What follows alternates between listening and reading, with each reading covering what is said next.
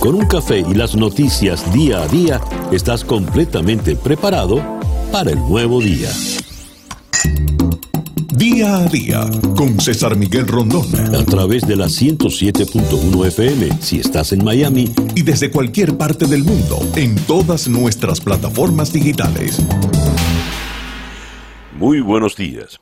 Nos amanece ya este lunes primero de junio del año 2020 y ya son las 7 en punto de la mañana. Está usted en la sintonía de Día a Día desde Miami para el mundo. Día a Día es una producción de Floralicia Anzola para América Digital con Laura Rodríguez en la producción general, Mariel Sofía Rodríguez en la producción informativa, Jesús Carreño en la edición y montaje, José Jordán en los controles con las presentaciones musicales de Manuel Sáez y Moisés Levi. Y ante el micrófono, quien tiene el gusto de hablarle es César Miguel Rondón, siete y un minuto de la mañana. Calendario lunar. Arrancamos pues el sexto mes del año. Y lo arrancamos en día lunes. Para el día de hoy, primero de junio, tenemos a la luna creciente en Libra. La luna creciente en Libra es una luna eh, auspiciosa porque es luna de paz, luna de armonía, luna de reconciliaciones. Aunque estamos hablando en un país que por lo visto está encendido y vamos a, a dar noticias de otros que también están pasando por dificultades, se supone que con la luna en Libra se logran eh, momentos de paz y de armonía y de acuerdos entre todas las partes. Es una buena luna para las reconciliaciones de cualquier tipo, no solo las amorosas, sino todas, hasta podrían ser las reconciliaciones sociales. Es tan auspiciosa esta luna que dicen que es buena hasta para casarse. Luna creciente en Libra, Sol en Géminis, cuando nos amanece este lunes, primero de junio del año 2020. Y a las 7 y 2 minutos de la mañana escuchemos el parte meteorológico en la voz de Alfredo Finale. Muy buenos días, Alfredo. Hola, ¿qué tal César? Muy buenos días para ti, muy buenos días para todos los amigos que están en sintonía con la 107.1 FM. Hoy estamos iniciando oficialmente la temporada ciclónica del 2020 en nuestra cuenca atlántica que abarca el Océano Atlántico, el Mar Caribe y el Golfo de México, a pesar de que ya se formaron dos tormentas tropicales antes de que oficialmente la temporada comenzase.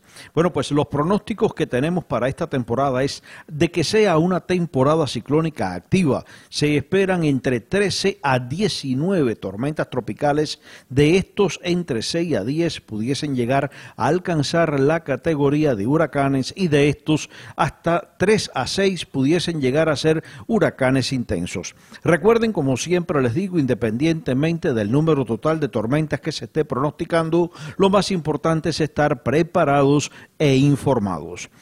Temperaturas máximas que quedaban en los altos 80 en buena parte del área. Miami llegó a 89 grados próximo a las 2 y 57 minutos de la tarde, igualando así los valores normales para esta época del año. En el mapa del tiempo del día de hoy vemos una depresión tropical sobre Centroamérica. Se formó sobre áreas del Pacífico y ha estado dejando fuertes lluvias e inundaciones sobre sectores de Guatemala y El Salvador. Se mueve hacia el noroeste en dirección hacia el sureste de México y es muy probable que una vez que llegue a la parte sur del Golfo de México, me refiero a la bahía de Campeche, pudiese incrementar su potencial ciclónico. Estaremos pendientes a su evolución y trayectoria. En el tiempo local, altas presiones dominan todo el este-sureste de los Estados Unidos, incluyendo la Florida. Hoy una jornada parcialmente nublada con solo aisladas lluvias y tormentas eléctricas, sobre todo en la tarde y primeras horas de la noche, quedando alrededor de un 30%. La mañana con vientos variables débiles y calma, luego en la tarde vientos del este que en el mar podrán alcanzar hasta 10 nudos, olas de dos pies de altura, la bahía ligeramente movida. Máximas temperaturas para hoy quedando entre 88 y 92 grados Fahrenheit, superiores hacia las localidades de la costa del Golfo. El amanecer lo tendremos a las 6 y 30 minutos de la mañana. El resto de la semana un incremento notable de la humedad, la nubosidad y el potencial de lluvias y tormentas eléctricas en todo el sur de la Florida, alcanzando un potencial entre un 60 a un 70%. Yo soy Alfredo Finale y les deseo muy buenos días. Muchísimas gracias, Alfredo. Bien, eh, Alfredo Finale es el meteorólogo de nuestra emisora hermana Actualidad 1040 AM. Y ya son las 7 y 5 minutos de la mañana, acá en Día a Día, desde Miami para el mundo. Estas son las noticias de Venezuela. El único diario que hemos podido abrir en esta mañana de Caracas, el diario 2001, eh, ilustra su primera página con este titular. Gasolina estrena nuevos precios y modo de surtido. El vicepresidente sectorial para el área económica Tarek El Aizami, además ministro del petróleo, no lo dicen acá, informó que en 1.368 estaciones de servicio en todo el país se venderá el combustible subsidiado a 5.000 bolívares por litro, se llevará un control mediante la plataforma Patria, con la finalidad de que los autos echen solo 120 litros al mes y las motos 60 litros cada 30 días. El transporte de pasajeros y de carga no pagará. Se habilitarán 200 bombas de gasolina para cancelar en petros o divisas a un costo de 0,50 dólares el litro, sin límite alguno. El subsidio se suministra según el último número de la placa, los lunes 1 y 2, martes 3 y 4 y así sucesivamente. En cada bomba habrá personal del Instituto Nacional del Tránsito Terrestre y PDVSA para atender cualquier contratiempo con los papeles y el registro de los vehículos. En las bombadegones o gasolineras donde se expenderá en verdes, bomba, bombadegones se expenderá en verdes, el horario será entre las 6 de la mañana y la medianoche. Quienes aún no hayan hecho el registro del auto en el sistema Patria o el INTT lo podrán concretar en los próximos días. Esto cuando el dólar oficial está en 198.110 bolívares con 59 céntimos, por encima del paralelo, que está en 196.000. 268,88. ¿Qué hay detrás de esta situación de la gasolina?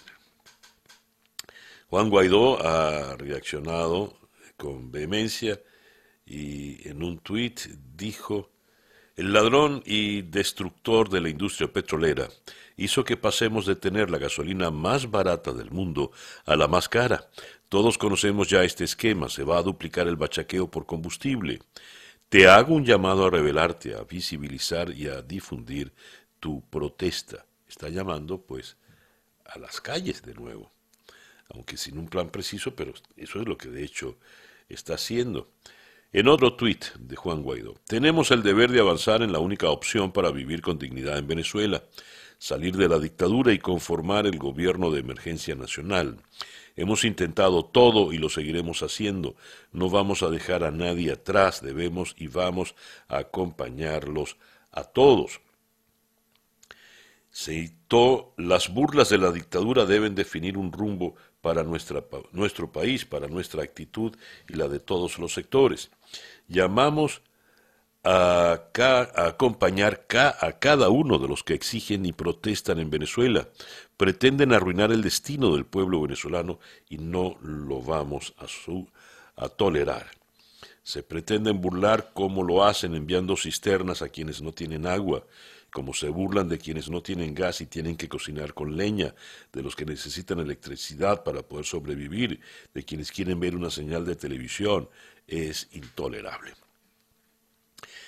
Y por otra parte, tenemos acá, eh, con relación al tema de la gasolina, que eh, esto va a dar pie al bachaqueo y la corrupción. A ver, eh, según Omar Lugo, del estímulo. La gasolina es otro Cadivi en la Venezuela chavista.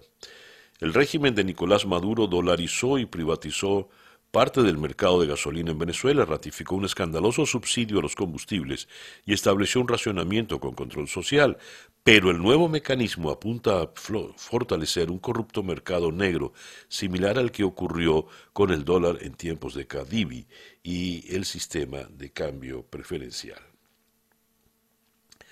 De manera pues que eh, hacia donde vamos es una situación por demás compleja y complicada y eh, no pareciera que vamos a tener alivio alguno. Tenemos también que los tanqueros iraníes regresan a su país después de descargar combustible en Venezuela. Esto lo informa su noticiero. Y en una información reciente que nos daba eh, Francisco Monaldi, eh, tenemos que Irán afirma, esta información viene desde Dubái por Reuters, y Irán afirma que ya está listo para continuar con más envíos de combustible a Venezuela. Es bueno eh, precisar que no se sabe cómo se canceló. Maduro solo dijo, por esto pagamos, eh, con esto pagamos en, en, dólares a Irán y por lo tanto tenemos que cobrar la gasolina, más no especificó de dónde salieron esos dólares, cuántos fueron, cómo, cómo, cómo fue toda esta situación. Y eh, es lo que tenemos por ahora. En otra información, antes de cerrar las eh, noticias de Venezuela, Beatriz Adrián denuncia en un tuit reciente, denuncian que Josnar Baduel, el hijo del general Baduel que capturaron en la operación Gedeón, ha ingresado cuatro veces al hospitalito militar por asfixia que se habría generado por presuntas torturas con agua. En Twitter su familia está pidiendo fe de vida, pues no han podido verlo. Esto sin duda es, es grave. El reloj indica en este momento las 7 y 16 minutos de la mañana. Noticias de Latinoamérica. América Latina supera el millón de casos de COVID-19, la mitad de ellos en Brasil. Hablando de Brasil, partidarios y detractores de Bolsonaro se enfrentan en medio de la pandemia. Grupos partidarios y detractores del presidente brasileño se enfrentaron ayer domingo en violentos disturbios que mezclaron las crisis política y sanitaria que vive Brasil. Los incidentes más graves ocurrieron en la avenida Paulista, en el corazón de Sao Paulo, donde el bolsonarismo exigió el cierre del Parlamento y la Corte Suprema y una intervención militar, nada menos. Pero se encontró con un numeroso grupo que había convocado una protesta en defensa de la democracia. México supera a China en contagios de coronavirus. El gobierno de México registró 84.627 casos de coronavirus desde que comenzó la pandemia, de acuerdo a los datos difundidos por el subsecretario de Salud. Eh, con esta cifra, México supera a China, que cuenta con 84.119 contagios, según el conteo de la Universidad Johns Hopkins. En El Salvador, el problema es el tiempo. La tormenta Amanda dejó ayer domingo 14 muertos, viviendas destruidas o inundadas y cortes de electricidad en El Salvador, donde el gobierno decretó el estado de emergencia antes de perder fuerza la tormenta al entrar en Guatemala, donde también causó estragos. La presidenta interina de Bolivia, Yanina Áñez, anunció la destitución del ministro de Minería de su país, Fernando Vázquez, tras sus expresiones racistas al haber afirmado que no tiene los requisitos físicos para pertenecer al movimiento al socialismo, al partido más, porque él es blanco. Como presidenta he decidido la destitución del ministro Vázquez por sus expresiones racistas. En este gobierno no se acepta corrupción ni discriminación alguna. Bolivia es una familia donde todos somos iguales, dijo la presidente Áñez en su cuenta de Twitter. El exministro Vázquez se disculpó, pero ya un poco tarde. Chile ya pasó los mil muertos por coronavirus y roza los cien mil contagios. El país vio crecer sus números de afectados por la pandemia de forma exponencial las últimas dos semanas. Santiago de Chile concentra el 80% de los casos y tiene ocupadas el 96% de las camas de terapia intensiva. Hay una polémica abierta. ¿Quiénes endeudaron a la Argentina? El equipo financiero a cargo de autorizar ese pago aún recuerda el momento. Debían ponerle su firma a un desembolso del Estado por casi 7 mil millones de dólares. Eso ocurrió en abril del 2017 en plena gestión de Mauricio Macri y fue la erogación más grande que se recuerde de la tesorería argentina. El dato menos conocido es que se usó para cancelar una deuda contraída en las presidencias de Néstor y Cristina Kirchner incluida una parte de los bonos empleados para pagarle a la española Repsol por la estatización de YPF. Curiosidades de la continuidad estatal, una de las medidas más aplaudidas en la gestión anterior, fue afrontada bajo la administración de Cambiemos. Y ya que estamos en la Argentina, el Clarín en Buenos Aires titula en esta mañana Aerolíneas suspende Aerolíneas Argentinas suspende a unos 8.000 empleados y define un recorte en sus salarios. Estas son las consecuencias de la pandemia. Y eh, en el financiero en Ciudad de México nos dicen que la popularidad del señor López Obrador ha caído 8 puntos, eh, pero sigue siendo altísima, 60% de aprobación. Son las 7 y 20 minutos de la mañana acá en Día a Día desde Miami para el mundo. Escuchas Día a Día con César Miguel Rondón. Nuestra agenda del día de hoy la vamos a eh, comenzar en la ciudad de Caracas, conversando con el economista experto especializado en petróleo, Luis Oliveros, a propósito del aumento de la gasolina. ¿Qué implica esto? Eh, para eh, Venezuela, para nuestro país, en líneas generales. De Caracas vamos a ir a Miami para conversar con eh, Frank Mora, quien es profesor de Política y Relaciones Internacionales en FIU. Y él fue subsecretario adjunto para el hemisferio occidental en el Pentágono del 2009 al 2013. Vamos a hablar del caso Floyd, pero hay varios temas para abordar en esto. El hermano de George Floyd habló con el presidente Donald Trump, pero dijo al terminar, no me dio la oportunidad de hablar, fue muy difícil, solo hablaba él. Trump enfureció a los críticos al plantear la posibilidad del uso de armas en una revuelta en Minneapolis. Cuando comienzan los saqueos, comienzan los disparos, tuiteó Donald Trump. Ha sido muy criticado Donald Trump en estos momentos de perturbación y disturbios. La situación no es nada fácil. Vamos a abordar algunos aspectos con el profesor Frank Mora. De Miami vamos a regresar a Caracas para conversar con el politólogo John Magdaleno para abordar el tema de la situación política en el país y cómo puede cambiar o no eventualmente el problema de la gasolina, ese cuadro, ese panorama político. De allí vamos a regresar a Miami, vamos a estar por lo visto en un ping-pong.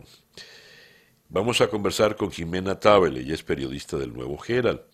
Eh, Miami está en toque de queda, pero ayer ocurrió algo eh, particular, y es que los policías de Coral Gables pusieron una rodilla en tierra.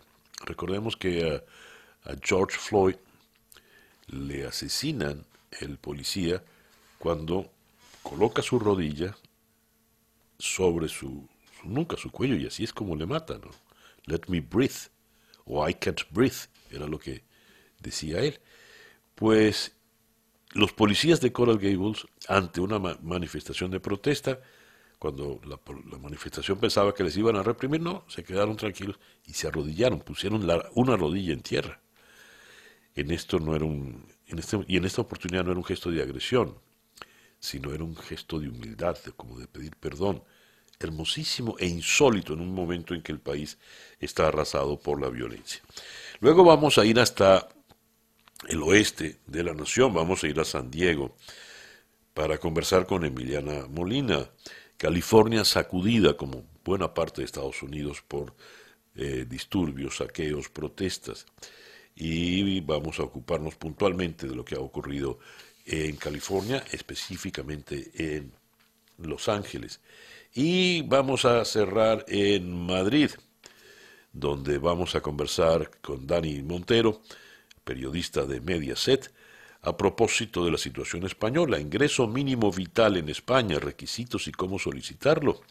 El gobierno ha aprobado en un Consejo de Ministros extraordinario esta ayuda que beneficiará a casi un millón de hogares desde Madrid. Esa pues nuestra agenda para el día de hoy, lunes primero de junio del año 2020. Y el reloj nos indica que ya son las 7 y 24 minutos de la mañana. El editorial con César Miguel Rondón. De repente se incendió el país. De repente un país que estaba bajo eh, la crisis impuesta por la pandemia del coronavirus, sus consecuencias eh, en la economía, el dilema de se abre o no se abre la nación para retomar el ritmo económico, se contagian o no se contagian, cuando ya son más de 100.000 los muertos por la pandemia, un nuevo elemento literalmente incendia el país. Un policía en la ciudad de Minneapolis, en el estado de Minnesota, asesina a un afroamericano el afroamericano aparentemente trataba de comprar algo con un billete falso en una tienda. El video del asesinato ah, se volvió viral, ha recorrido el mundo, y bastó eso para que viniesen todo tipo de manifestaciones en importantes ciudades de Estados Unidos. En un principio manifestaciones de protesta, y estas protestas terminan en actos de saqueos, sabotajes, violencia extrema. De repente hay que distinguir entre la protesta en sí y el uso posterior que algún grupo muy pequeño, evidentemente, hace de esas protestas. El presidente Trump fue muy criticado ayer en el The New York Times porque en momentos como este hay que llamar a la conciliación y a la unión nacional.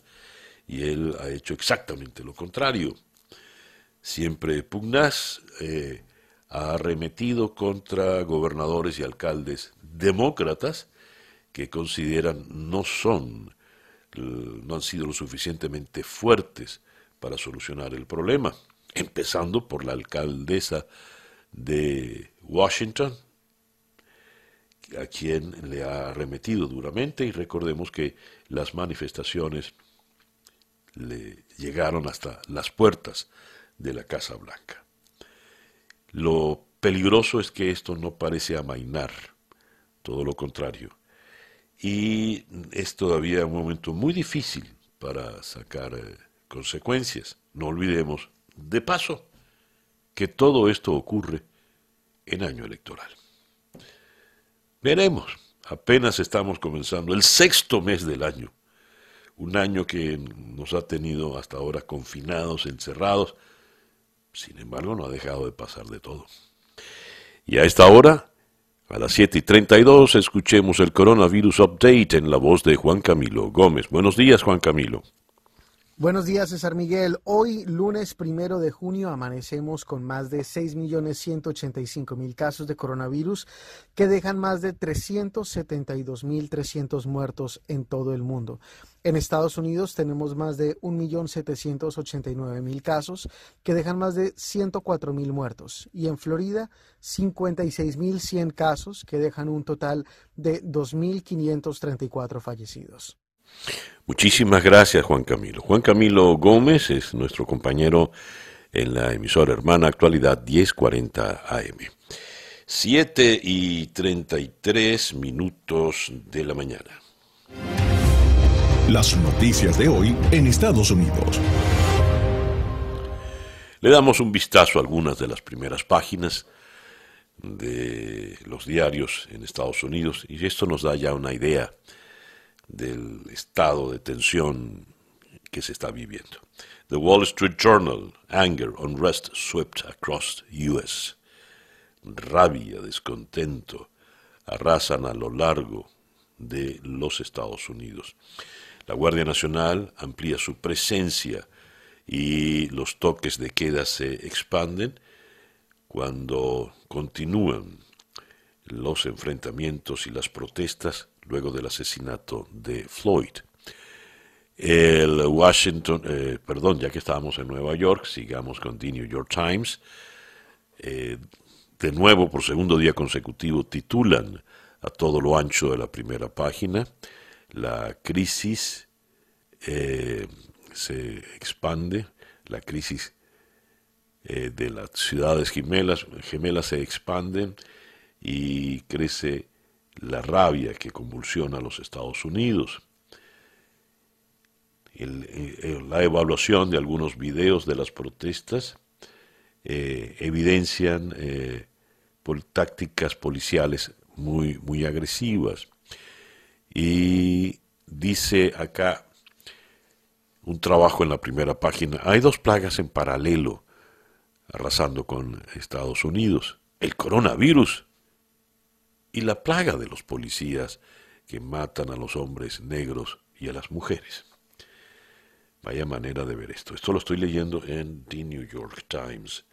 Eh, en Los Angeles Times, saqueadores eh, arrasan a, a, lo largo de la región y los, los, los manifestantes pacíficos se enfrentan a la policía y al toque de queda para que continuar divulgando su mensaje el Houston Chronicle, eh, la ciudad le rinde tributo a la memoria de Floyd, pero permanece el descontento en la ciudad de, Houston. Y tenemos una información de Univision que nos llama la atención. Durante las protestas del pasado viernes, Trump fue llevado de urgencia al búnker de la Casa Blanca. También hubo protestas frente a la Casa Blanca y por lo visto fueron de tal dimensión que el, servicio secreto decidió que era más prudente refugiar a, Donald Trump en el bunker de la casa presidencial. Eh, han criticado a Trump, que eh, permaneció muy callado durante el fin de semana, para sus estándares, ¿no? en un momento en que debía hablar. Pero ha sido muy criticado, como ya comentábamos en la nota editorial, por el manejo que él ha tenido eh, durante la crisis. Miami el día sábado vivió mucha violencia, especialmente en la zona de Bayside, y en el día de ayer se dio algo increíble, los policías se arrodillan ante los manifestantes. Un impactante suceso ocurrió el domingo en Miami, cuando los policías se arrodillaron frente a los manifestantes en solidaridad con su causa. La Asociación de Jefes de Policía de Miami, la localidad de Coral Gables, se solidarizó con los sujetos que se manifestaban por la brutalidad policial, incluso oraron juntos por el descanso de George Floyd. Eh, según eh, reseña periodística, la protesta pacífica con carteles de Black Lives Matter, Stop Police Brutality, eh, tuvo un final feliz. Incluso en algunas fotografías se observaron abrazos entre los policías y los manifestantes. Pero esto fue un hecho aislado, extraño. Mientras el gobernador Ron DeSantis en el estado de Florida despliega 400 reservistas para hacer frente a las protestas. Coral Gables es una ciudad muy distinta en Miami a Miami propiamente, donde el día sábado en la noche habían arrasado, como comentábamos, en Bayside. Eh, algo insólito ocurrió en Minnesota. Un individuo a bordo de un camión inmenso, un tanquero, eh, enfiló en una autopista contra los manifestantes. Afortunadamente frenó justo antes de llegar a la multitud y aparentemente no salió nadie eh, herido. Eh, por otra parte tenemos acá la información del toque de queda que continúa en la ciudad de Miami Texas declara desastre por protestas, más estados ya se van sumando al toque de queda. Eh, y aquí reproducen en esta nota de la Voz de América el tuit del presidente Trump. Felicitaciones a nuestra Guardia Nacional por el gran trabajo que hicieron inmediatamente al llegar a Minneapolis, en Minnesota, anoche. La Antifa eh, está liderada por anarquistas, entre otros. Eh, debemos apagarla rápidamente. Si hubieran actuado, si el mayor, el alcalde de la ciudad hubiese actuado desde la primera noche como debió, no hubiese habido ningún problema. Y esta es pues la, situación que, que tenemos cuando comienza la semana y la tensión permanece en el ambiente. El reloj indica en este momento las 7 y 39 minutos de la mañana. La información del mundo día a día. A ver, comenzamos por Grecia. Grecia abre los hoteles que operan durante todo el año. Grecia dio hoy un nuevo paso hacia la normalidad tras la crisis del coronavirus, con la reapertura de los hoteles que operan todo el año, a los que les seguirán los de temporada a partir del 15 de junio.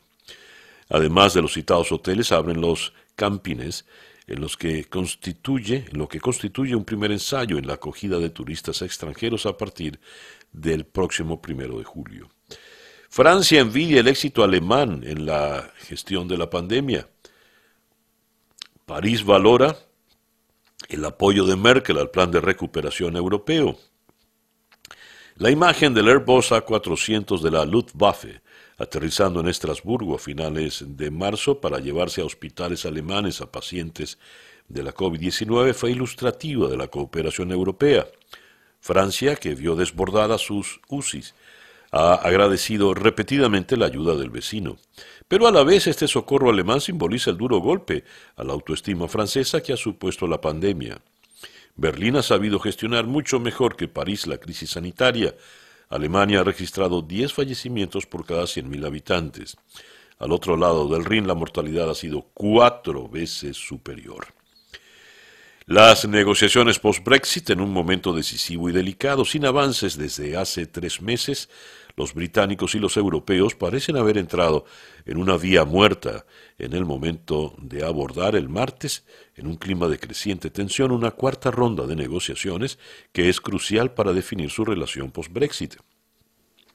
Esta semana de negociaciones precederá a una conferencia de alto nivel en la que se hará un balance de la situación y que los británicos han convertido en fecha límite para seguir discutiendo o no. Italia cerrará sus fronteras a los países que hagan lo mismo con los italianos. Italia, que el próximo miércoles abrirá sus fronteras internacionales, ha advertido de que no lo hará para aquellos países que impongan restricciones de entrada a los ciudadanos italianos, y esto por el principio de reciprocidad. Creemos en el espíritu europeo, pero estamos listos para cerrar las fronteras de aquellos que no nos respetan, dijo el ministro de Exteriores Luigi Di Maio. Yendo ahora hacia el Medio Oriente, la explanada de las mezquitas de Jerusalén reabre tras diez semanas sin fieles. Con fieles portando mascarillas y cintas de demarcación en el piso, la explanada de las mezquitas abrió ah, ayer domingo tras dos meses de cierre a causa del coronavirus, al día siguiente de la muerte de un palestino que ha suscitado una viva emoción. No se informó de ningún incidente grave, pero ocho residentes árabes fueron detenidos por haber perturbado la visita organizada por un centenar de judíos, según la policía israelí. Es inútil negociar con Estados Unidos, dice el presidente del Parlamento iraní. Negociar con Estados Unidos es inútil, dijo el nuevo presidente del Parlamento de Irán, Mohammad Baher Jalibaf, en su primer discurso oficial en la Cámara, donde los conservadores disponen de una amplia mayoría. Además, se refirió al caso en Estados Unidos de George Floyd, eh, cuyas imágenes dieron la vuelta al mundo y provocaron cólera y disturbios en varias ciudades del país y protestas en el exterior. Eh, esta información la leo del Diario de las Américas en Miami. Empresas estadounidenses quieren irse de China. El COVID-19 ha sacado a relucir el temor y las dudas de muchos inversionistas antes de radicarse en China y ha confirmado los presentimientos, el alto riesgo.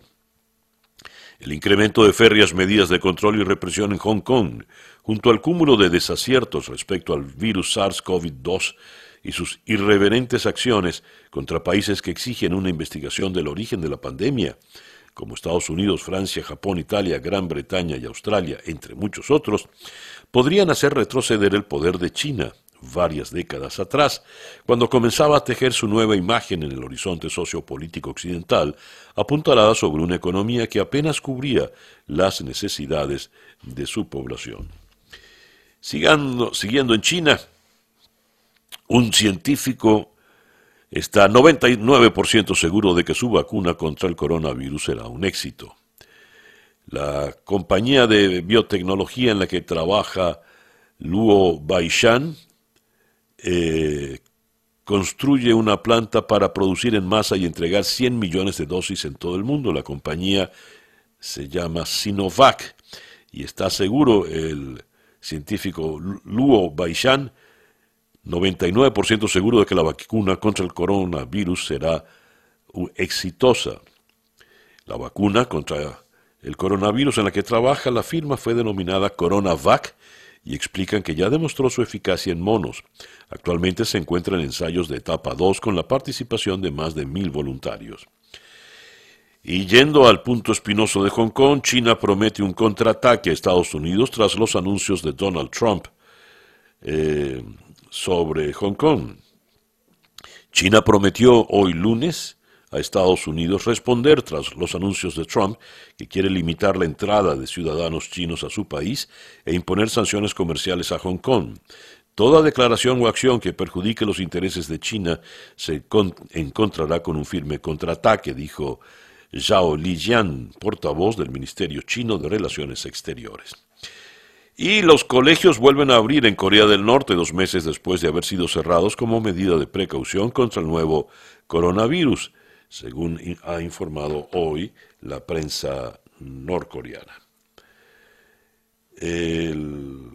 cerramos con la información en España. Sánchez da a las autonomías todo el control de la fase 3. El presidente asegura que el estado de alarma terminará el 21 de junio y se recuperará la libre circulación.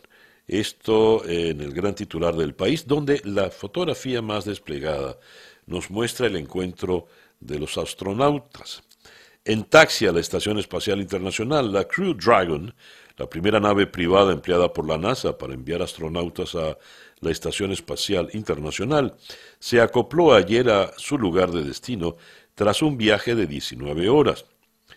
Y en la fotografía están los astronautas recién llegados, eh, Douglas Hurley y Robert Benken, acompañados de los otros tres, eh, dos rusos y un norteamericano que los aguardaban allí en la estación internacional.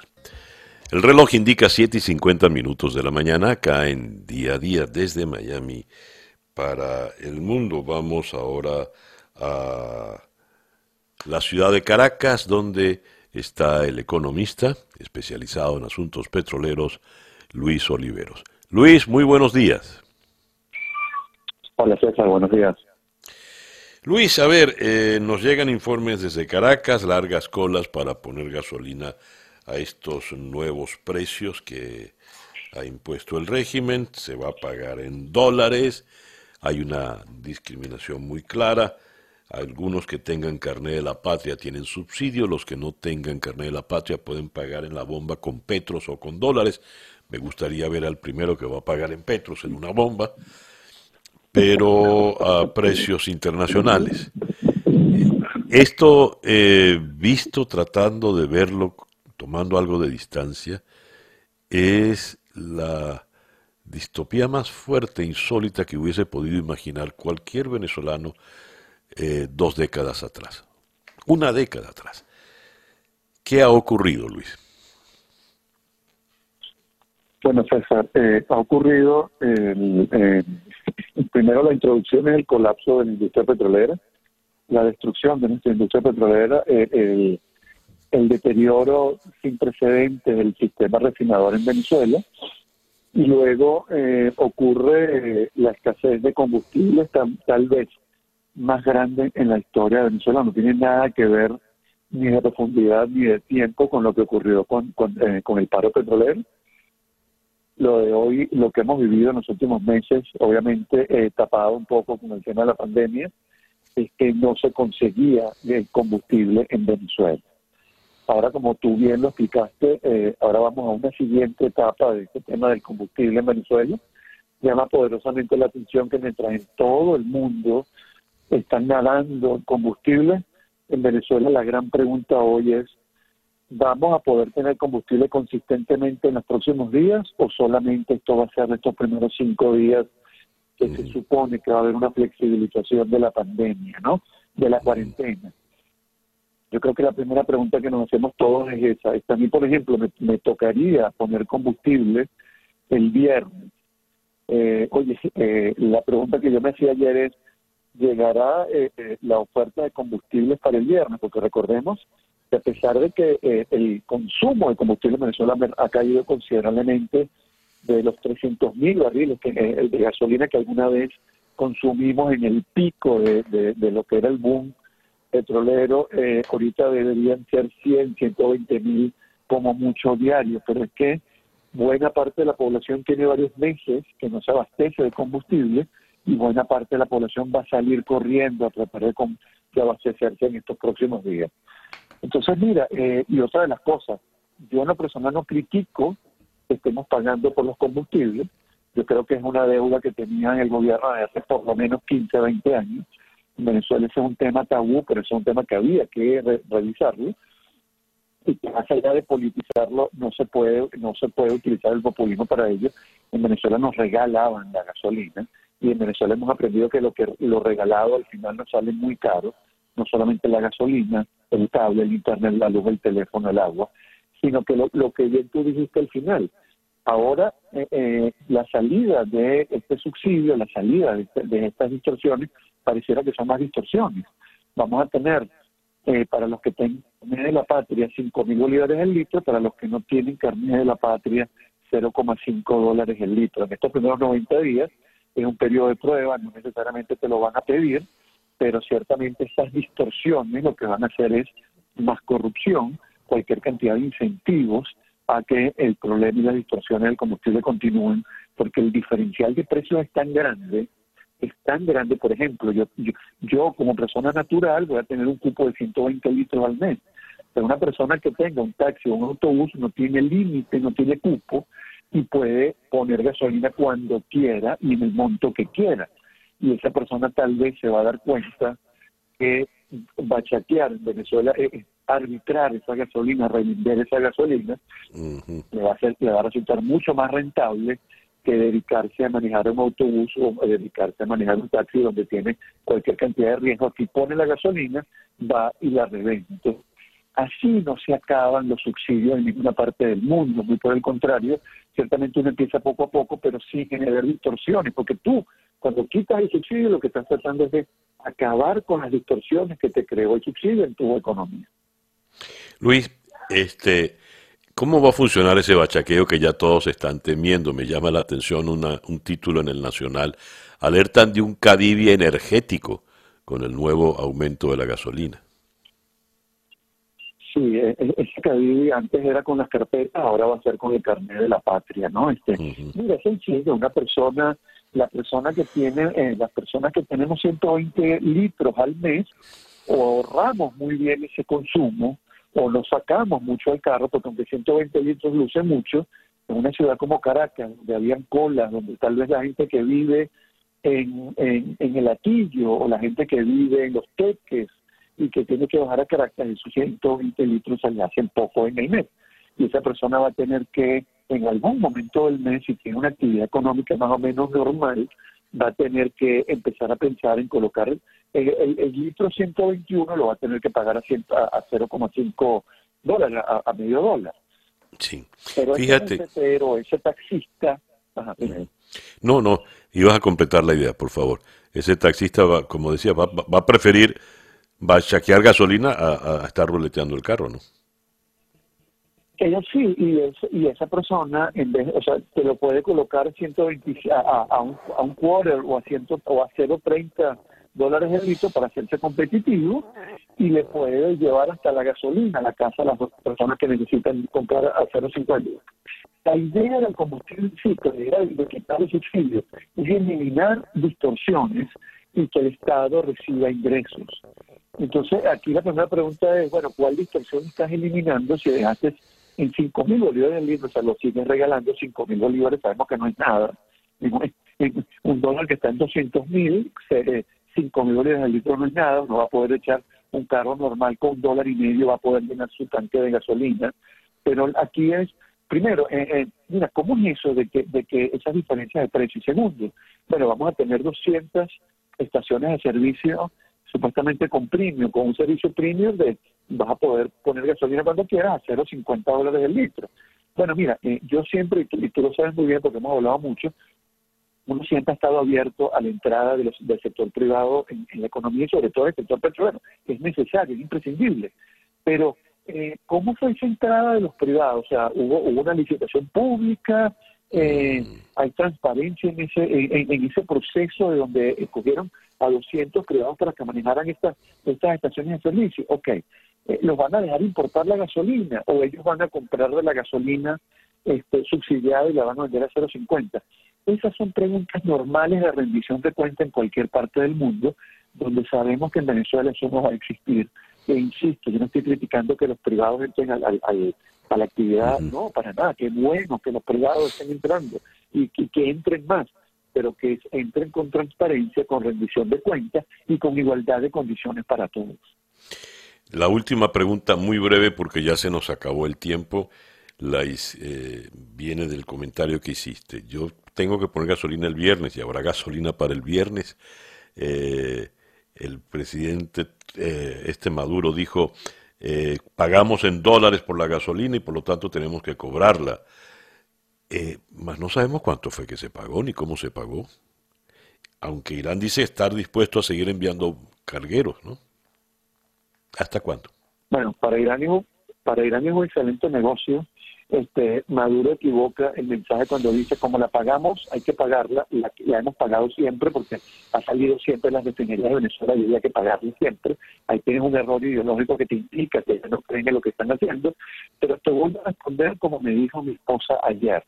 Mi esposa ayer me dijo, a ella también le toca echar el viernes y dijo, yo el lunes o el martes salgo a estas gasolinerías o estas estaciones de servicio premium y pagaré en dólares porque ella no tiene carnet de la patria y no voy. Y no va a... Se cayó, pero ya sabíamos el final. Y no va a sacarse el carnet de la patria. qué broma. Bueno, era Luis Oliveros, economista eh, especializado en el tema petrolero. Cuando abrimos las primeras páginas de buena parte de la prensa en los Estados Unidos, hay palabras que se repiten. Unrest, rampage, eh, anger, anger, unrest, sweep across the US, por ejemplo. La rabia y el descontento eh, arrasan a lo largo de los Estados Unidos, según el gran titular de The Wall Street Journal. Me llama la atención que el Washington Post y el The New York Times coinciden en, una perspectiva. Por ejemplo, el titular del Washington Post más dramático imposible. Estados Unidos al precipicio, ante el precipicio, cuando se intensifican las protestas, las manifestaciones, los eh, negros americanos lamentan la caída, la caída en los dos virus. ¿Los cuáles son estos virus? Pues el virus de la pandemia y el virus que supone los policías blancos contra los policías negros. The New York Times asume también este criterio y a todo lo ancho de su primera página nos dice la crisis Twin Crisis y el surgimiento de la rabia convulsionan Estados Unidos. Twin Crisis entienden ellos lo siguiente.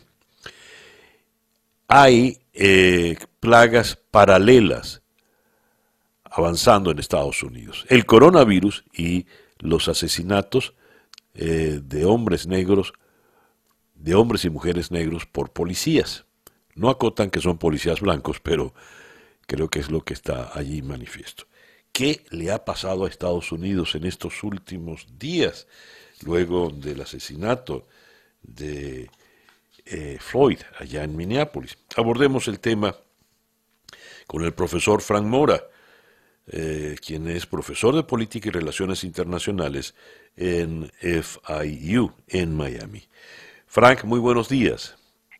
Muy buenos días, uh, César Miguel. Gracias por atendernos. A tu entender, desde el punto de vista académico, como estudioso de estos asuntos, ¿qué es lo que ha ocurrido en Estados Unidos en estos últimos días? Ya Estados Unidos venía de una situación muy, muy peculiar, nada normal con el confinamiento y la crisis económica, pero ahora hay que agregarle este otro elemento que por lo visto se está yendo de las manos. ¿Qué nos puedes decir, por favor? Bueno, en realidad es, es, es, como una convergencia de crisis, ¿no? Eh, que se han presentado en este momento.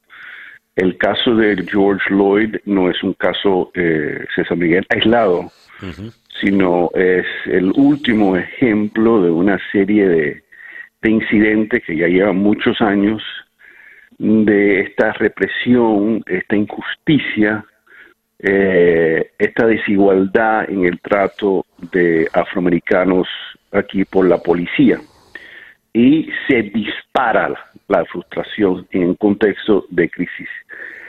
También, eh, como dijo uno de los fundadores de nuestra república, que aquí en Estados Unidos es San Miguel, el, racismo es nuestro nuestro eh, pecado original, dijo él. No, es, es, es un tema que seguimos luchando para tratar de resolver. Hemos obviamente avanzado mucho, pero vemos que en la desigualdad, en aquellos que están afectados por la pandemia, el caso de la represión de la policía, todos en estos casos los afroamericanos y lamentablemente también los latinos están sufriendo desproporcionalmente. Y finalmente, porque hay, esto podemos hablar horas y horas, César Miguel, hay una falta de liderazgo eh, impresionante en este momento de varias crisis. Eh, lamentablemente el, presidente de Estados Unidos, en vez de tratar de unir al, al, país con, a través de un discurso, a través de su tweet, etcétera, de tratar de sanar en un momento como este, oír al presidente con un mensaje de unificación y de, y de tratar de, esperanza, el presidente hace lo opuesto. Eh, divide, eh, eh, trata de polarizar más, trata de poner leña en el fuego de la, de, la, de la frustración que ya existe en el país. Al contrario, tú ves, por ejemplo, la alcaldesa de Atlanta, que que supo eh, expresar sin, eh, empatía, que supo hablar fuerte, porque la violencia no es aceptable y ella fue muy clara en esto, pero también se acompañó, sintió o siente la frustración que siente el pueblo. Y en Atlanta en los últimos dos días no hemos visto la violencia, hemos visto las manifestaciones, pero no hemos visto la violencia que no hemos visto. Y eso es demostración de liderazgo por la alcaldesa. Pero lamentablemente a nivel nacional, a nivel de la Casa Blanca, el presidente se esconde en la Casa Blanca, tuitea cosas que no ayudan, que son más bien contraproducentes, y lo que hace falta es un presidente que pueda hablar, oír al, al, pueblo, pero también hablarle al pueblo de cómo ir y avanzar en esta, en esta serie de crisis que tenemos. A ver, hablando de la violencia, eh, muchos, eh, parece ser que hay una distinción muy clara entre las manifestaciones la, y las protestas y luego el desborde de violencia que ha venido. Eh, el presidente Trump lo ha insinuado y algunos otras personas, no precisamente seguidores de Trump, lo han observado también. Pareciera que son grupos muy pequeños los que luego llevan adelante eh, este proceso de vandalismo, saqueos, incendios, en fin. ¿Qué nos dices al respecto, por favor, Frank? No, tienes toda la razón, César Miguel. Eh, en estos casos, y lo hemos visto no solo en Estados Unidos. Por ejemplo, en octubre, septiembre, se también recuerda en las protestas en Ecuador y Chile, que eran protestas justificadas, legítimas, pero se infiltraron estos elementos pequeños que querían aprovechar el momento para crear más caos, más desorden. Eh, el saqueo en sí no es, eh, no es, no se trata de robar solamente, sino de realmente de crear, de profundizar la crisis. Y, y eso no es aceptable. Yo creo que eso hay que pararlo, hay que reprimirlo eh, de una manera. El problema es que no es fácil para la policía porque a veces esta gente se vuelven y se cubren dentro de estas protestas legítimas, pero de todos modos hay que expresar que esto es inaceptable, hay que perseguir a estos individuos, eh, hay que entender bien quiénes son y, y por qué lo están haciendo, eh, y eso requiere un poco tiempo, requiere un poco inteligencia. Eh, o sea, yo para mí yo creo que hay que separar claramente, es decir, criticar los saqueos de aquellos individuos, aunque sean cuatro, cinco, seis, y ponerlos en la cárcel. Eh, pero aquellos que están protestando y expresando su primera derecho bajo la primera enmienda, su frustración, su indignación con la injusticia, eso es importante, eso es parte de la democracia, eso se debe permitir y más que nada reconocer para poder avanzar y solucionar el problema. Ahora, ¿cómo se va a solucionar el problema? Porque, eh, por un lado, como subrayabas la actitud del presidente Trump, que además ha aprovechado para eh, e insistir en, en, el, en, las diferencias políticas partidistas, acusa de cobardes, de flojos, de débiles a los gobernadores y alcaldes del Partido Demócrata en el manejo de la crisis. Eh, decías esto no ayuda a, a superar el conflicto. Y la situación, pues por lo visto cada vez son más las ciudades con toque de queda en Estados Unidos y los llamados a la Guardia Nacional. Eh, ¿A dónde puede derivar esto y cuál sería la manera de superarlo, si es posible? Eh, yo creo que se va a superar. Eh, yo, lo que espero que no, no, tome mucho tiempo. vuelvo a repetir, porque creo que es importante, César Miguel, que liderazgo, empatía aquí y, y, explicar, no solo oír, es importante oír, sino también dice, muy bien, vamos a avanzar en esta dirección y ofrecerle a esa comunidad la respuesta, ¿no? La, de cómo superar esta crisis. Eh, y, eso hay, que tener cuidado, ¿no? Pero yo repito, y vale la pena, en vez de eh, tuitear y de polarizar y politizar el drama, a lo que han hecho algunos alcaldes es salir a la calle. Los jefes de policía han salido a la calle con los manifestantes hablar con ellos, oírlos, eh, explicarles que esto es contraproducente. Eh, lo hizo el vicepresidente Biden ayer también, salió a la calle a hablar con el pueblo, demostrar que realmente los líderes le interesan y están también preocupados por la crisis. Ese es el primer paso, pero el segundo paso yo creo que es demostrar que, que, eso, no, eso no son palabras nada más, no es solo discurso, sino que vamos, vamos a ir de los dichos a los hechos.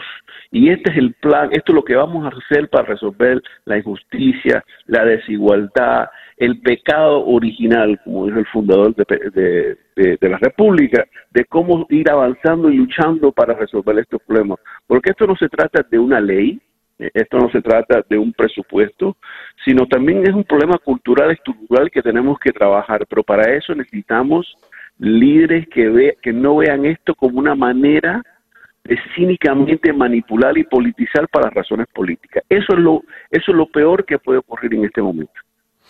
Bueno, muchísimas gracias, Fran, por concedernos estos minutos. Ha sido una conversación por demás interesante. Muchas gracias, César.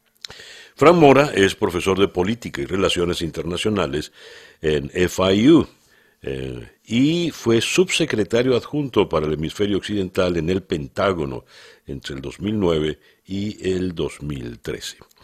El reloj indica en este momento 8 y 16 minutos de la mañana. Día a día con César Miguel Rondón. En medio de las protestas ocurrió ayer domingo en Miami, en Coral Gables, algo insólito. Luego de la violencia del sábado en la noche, sobre todo en la zona del downtown, en Bayside, que obligó al toque de queda, ayer domingo ocurrió que los policías ante los manifestantes se arrodillaron, pusieron una rodilla en tierra. La imagen eh, no dejaba de ser muy semejante a la imagen del policía de Minneapolis que asesinó a George Floyd, porque así más o menos estaba arrodillado. Pero en el día de ayer, todos los policías que hicieron esto, era como una manera muy humilde de pedir perdón o de manifestar solidaridad. Abordemos este tema con Jimena Tabel. Jimena es periodista del Nuevo Herald en Miami. Jimena, muy buenos días, gracias por atendernos. Hola César, a. A ver, cuéntanos cómo ocurrió esto en Coral Gables en el día de ayer. Eh, bueno, de hecho lo de Coral Gables fue el sábado. Eh, y básicamente se trató, eh, fue una protesta muy pacífica, los manifestantes llevaban pancartas alusivas al, a la brutalidad policial y denunciando la muerte de George Floyd y de una forma para desescalar el asunto y no y asegurarse que no hubiera violencia.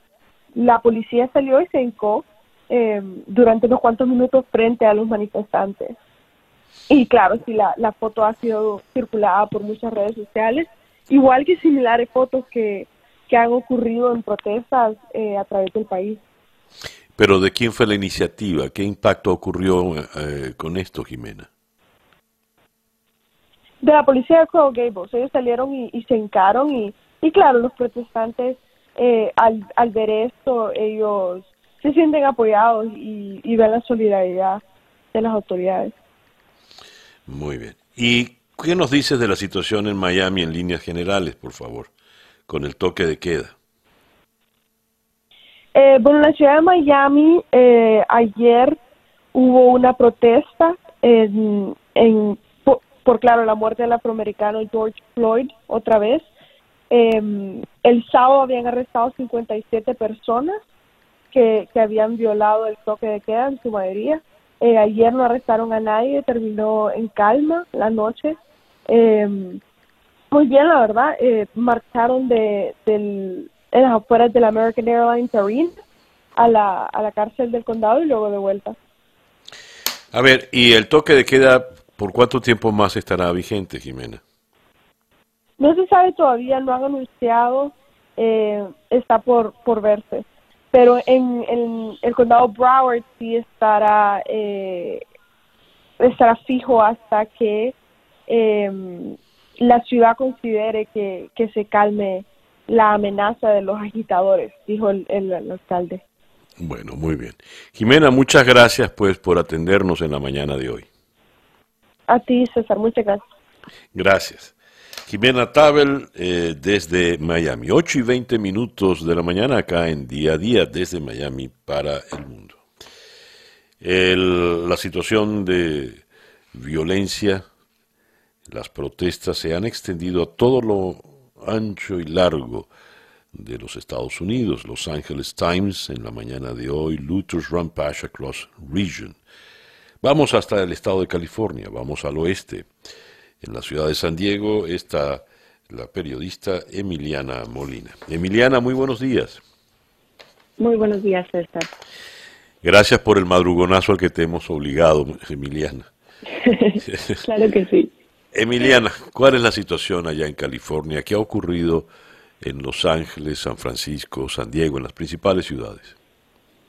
Bueno, César, como ya sabes, el condado de Los Ángeles está bajo toque de queda nocturno, al igual que al menos 40 ciudades del país, ¿no? Y también se vio la activación de la Guardia Nacional en el condado de Los Ángeles, como en otros 15 eh, estados, incluso también en la capital estadounidense, las horas de anoche. Te puedo comentar que aquí la situación en San Diego, por ejemplo, eh, muy similar también a aquella de Los Ángeles, era una de disturbios toda la noche, sirenas constantes de la policía helicópteros y la presencia en muchas zonas, especialmente en el condado de Los Ángeles, de la Guardia Nacional para intentar ayudarle a las autoridades a frenar los disturbios, los saqueos, los robos y los daños de fachadas que hemos visto en diferentes ciudades, sobre todo en el epicentro de estas manifestaciones por la muerte de George Floyd en Minneapolis.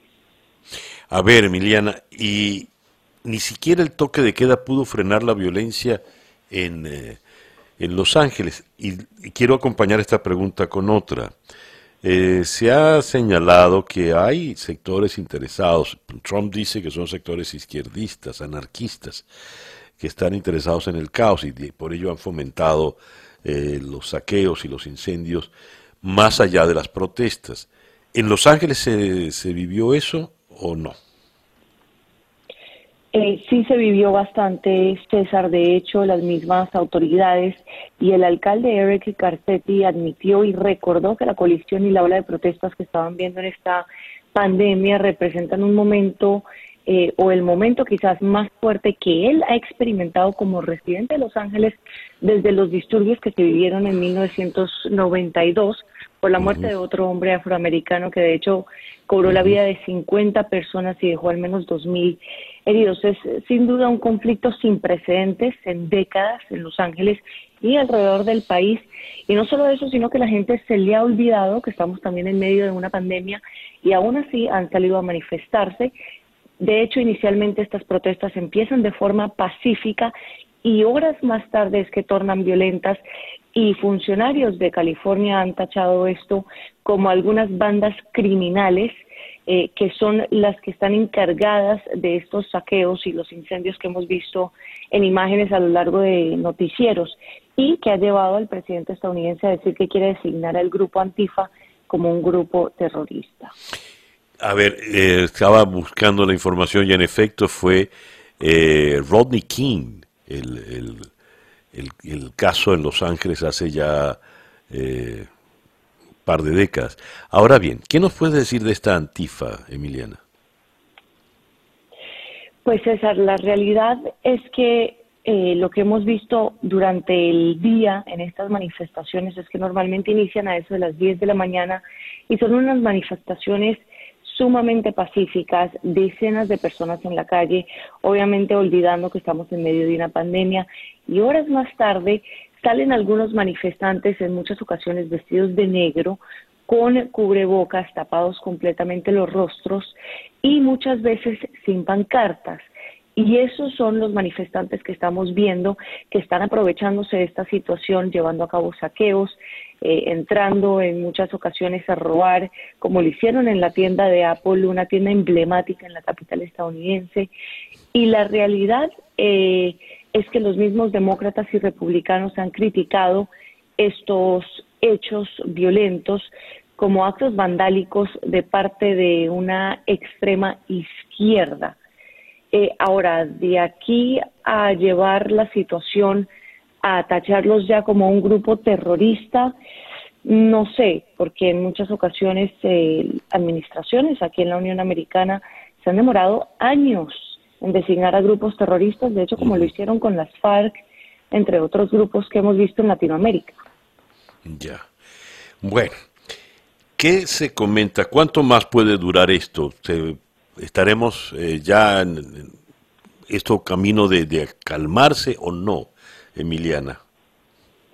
Pues ya llevamos una semana, César. Esto inició el lunes pasado y lo que pasa es que se ha convertido en una causa mucho más grande y no solo eh, la muerte de George Floyd. Los afroamericanos están estresados, desilusionados con el sistema estructural en el Departamento de Policías alrededor de la Unión Americana, porque según estudios eh, de la Universidad de Rutgers, uno de cada mil hombres y niños negros en Estados Unidos puede esperar morir a manos de la policía. Y no solo eso, sino que para un afroamericano, según este mismo estudio, César, es más fácil ser asesinado por la policía que ganarse la lotería.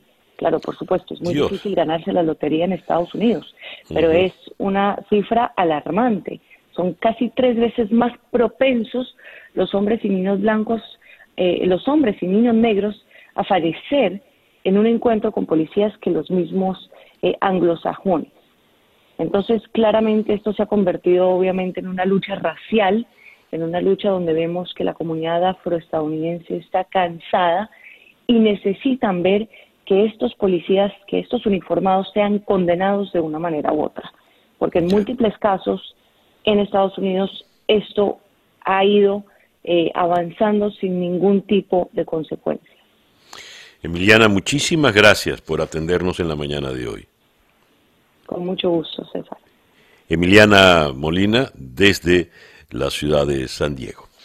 Y desde Miami vamos ahora a Madrid, donde está Dani Montero, periodista de Mediaset. Dani, muy buenos días, muy buenas tardes para ti. ¿Qué tal? Buenos días, ¿cómo están? Dani, eh, por lo visto ya poco a poco España vuelve a la normalidad. Hoy en el gran titular del país leo que Sánchez da a las autonomías todo el control de la fase 3. Asegura que el estado de alarma terminará el 21 de junio y se recuperará la libre circulación. ¿Es así? Bueno, así es. Además, para quien no conozca un poco la organización de esta España de las autonomías, sabéis que muchas de las competencias más importantes, como pueda ser la sanidad y la educación, están transferidas a las comunidades autónomas. En esta pandemia el gobierno las retomó eh, y ahora lo que están pidiendo las comunidades autónomas es que esas facultades vuelvan a ser de los gobiernos autonómicos. El día 21 se supone que termina la sexta y última prórroga que ha pedido el gobierno y la gran pregunta es qué sucederá a partir de ahí si hay algún rebrote en alguna zona y hay que volver a limitar la circulación de la población. ¿Y hay, han tomado ya previsiones? ¿Se ha adelantado algo al respecto? Bueno, se supone que la ley de sanidad eh, de seguridad sanitaria eh, podría servir para, de una forma puntual, eh, bloquear la circulación en alguna de las zonas, pero al ser un derecho fundamental, eh, para que se hiciera de nuevo, por ejemplo, en toda la población, tendría que volver a requerirse una situación, un estado de, emergencia, un estado de alarma determinado, o hay una segunda opción que sería pedirlo para una comunidad autónoma determinada, pero eso sería no una prórroga, sino una, un nuevo planteamiento de un estado de alarma puntual.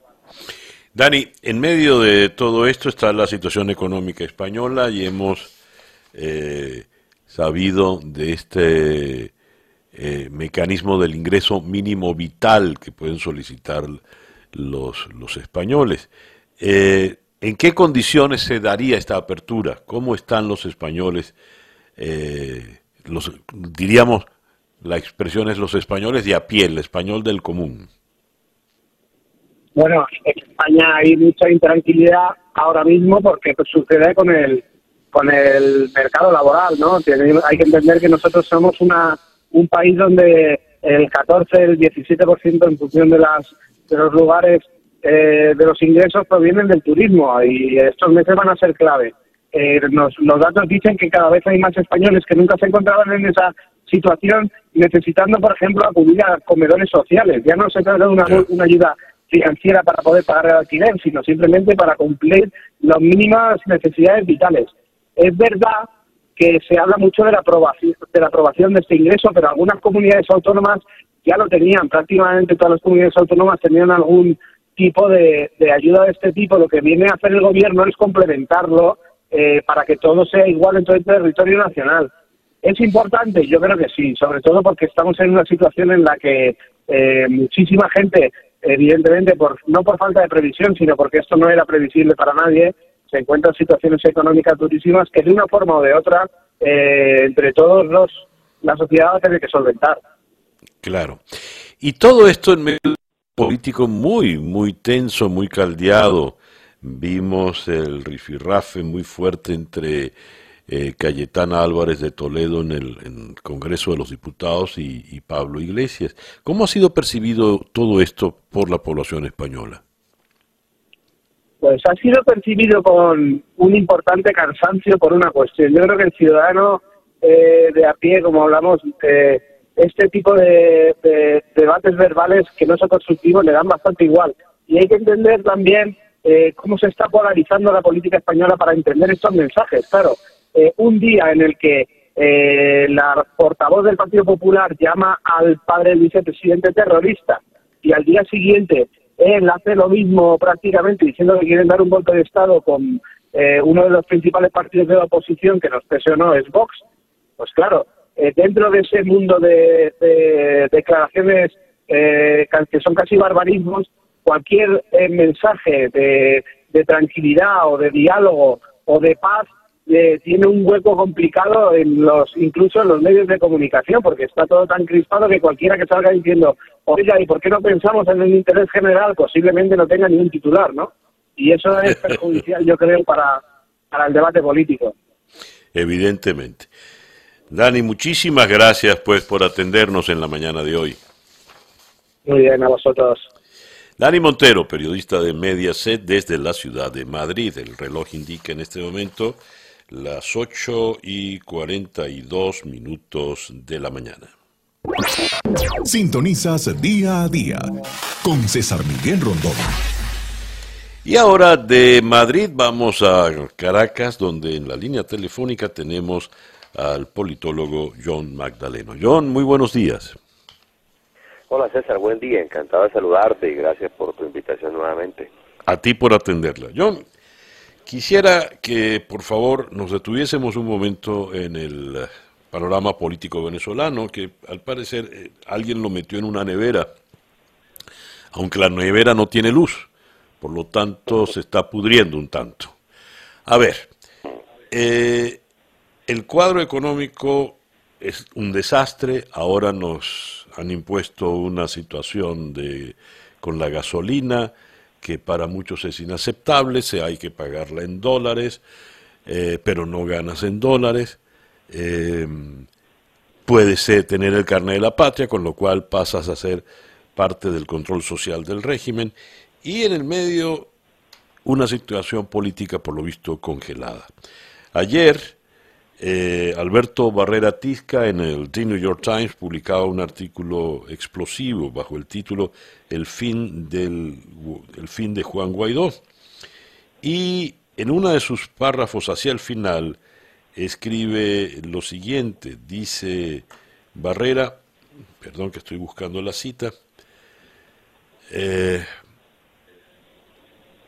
comenta Guaidó, perdón, comenta Alberto Barrera, el chavismo siempre ha tenido una ventaja, sabe esperar y puede hacerlo. Durante todo este tiempo ha estado diseñando una nueva oposición, un liderazgo opositor a su medida, que le permita fingir mediocremente que cumple con la ceremonia de las formas constitucionales. Y más adelante eh, nos apunta lo, lo siguiente. Eh, las dirigencias del chavismo y de la menguada oposición viven en su propia guerra, una guerra distinta a la lucha por la supervivencia que diariamente deben enfrentar los ciudadanos del país. Es necesario regresar a las víctimas, a los que viven sin agua, sin electricidad, sin gas, sin comida, sin medicina, sin seguridad, sin voz, sin voto. Es pertinente esta observación de Barrera, ¿cómo lo ves tú? Y en definitiva, ¿cómo se está viviendo en Venezuela, más allá de esa diatriba política? Bueno, César, muy bien. Es un artículo que en efecto leí y me pareció de mucho interés, porque en efecto lo que está ocurriendo, eh, por lo menos con una parte, no podría generalizar con toda la, dirección política opositora, pero lo que está ocurriendo con una parte de la dirección política es que se desconecta de las realidades, expectativas, necesidades, demandas sociales y políticas de la, de la mayor parte de la población una, una dirección política que apuesta eh, por eh, la intervención de algún tipo de factores internacionales y desempodera a los ciudadanos para que se organicen y se articulen y presionen de forma doméstica, obviamente ha perdido contacto con la realidad. Eh, una dirección política o una parte de ella que le confía a las sanciones internacionales el potencial por intentar una fractura de la coalición dominante, ha perdido contacto con la realidad. Mm. Eh, una parte de la dirección política que, vamos, no encara el drama cotidiano de los demás, del el agua, la electricidad, la bombona de gas, eh, en fin, las dolencias ahora que no hay ni siquiera DirecTV, los, las dificultades por el Internet, con el Internet, es decir, una, una dirección política que a la que no le interesa la vida cotidiana, las condiciones de vida cotidiana, la precarización de esa vida cotidiana por parte de los ciudadanos que dice representar, en efecto tiene un serio problema de conexión con ella. Ahora, así como ocurre esto con la dirección política de la oposición, César, también pasa que en el, gobierno hay desconexión con la realidad. Es decir, eh, el gobierno ahora eh, toma las medidas con motivo del aumento del precio de la gasolina, pero ¿qué está comunicando esto?